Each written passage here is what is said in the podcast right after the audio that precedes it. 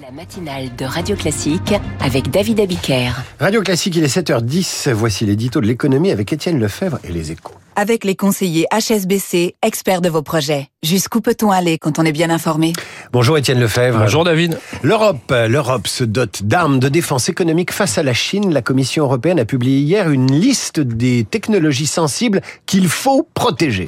Oui, c'est la fin de l'Europe naïve, a martelé Thierry Breton, le commissaire au marché intérieur. C'est en tout cas une nouvelle brique dans la construction d'une Europe plus intégrée et plus offensive. Alors pour l'instant, la liste est sans surprise. On y retrouve notamment l'intelligence artificielle, les biotechnologies ou les semi-conducteurs. Et il ne s'agit que d'une liste. Les armes de défense doivent être encore précisées. Mais il y a quelques années, l'Union européenne aurait été incapable de se mettre d'accord sur un sujet aussi sensible. Les 27 se sont par exemple divisés sur le bannissement ou non de l'équipementier chinois Huawei. Les Pays-Bas, en pointe sur le sujet, ont aussi interdit en solo les exportations d'équipements électroniques stratégiques vers la Chine, alors que les Européens ont tout intérêt à s'allier pour agir afin de ne pas se faire dicter par les États-Unis la conduite à tenir face à Pékin et d'avancer groupés face au risque de rétorsion chinoise. Alors, est-ce qu'on peut parler de, de virage protectionniste de l'Europe?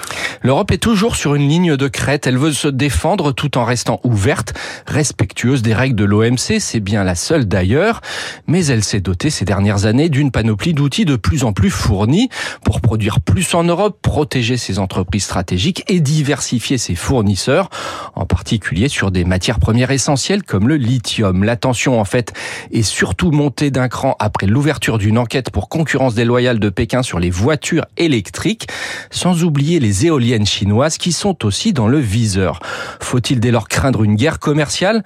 La Chine laisse planer la menace d'une riposte, mais personne n'a vraiment intérêt au conflit. L'excédent chinois vis-à-vis de la zone euro atteint 400 milliards d'euros et les Européens ne vont pas faire une croix sur le marché chinois. Pas de guerre commerciale donc, mais un match certainement plus musclé. Quand l'Europe s'éveillera face à la Chine, euh, bah c'est fait. L'édito de l'économie avec les échos par Étienne Lefebvre. Vous le retrouvez cet édito sur l'appli Radio Classique. Il est 7h30.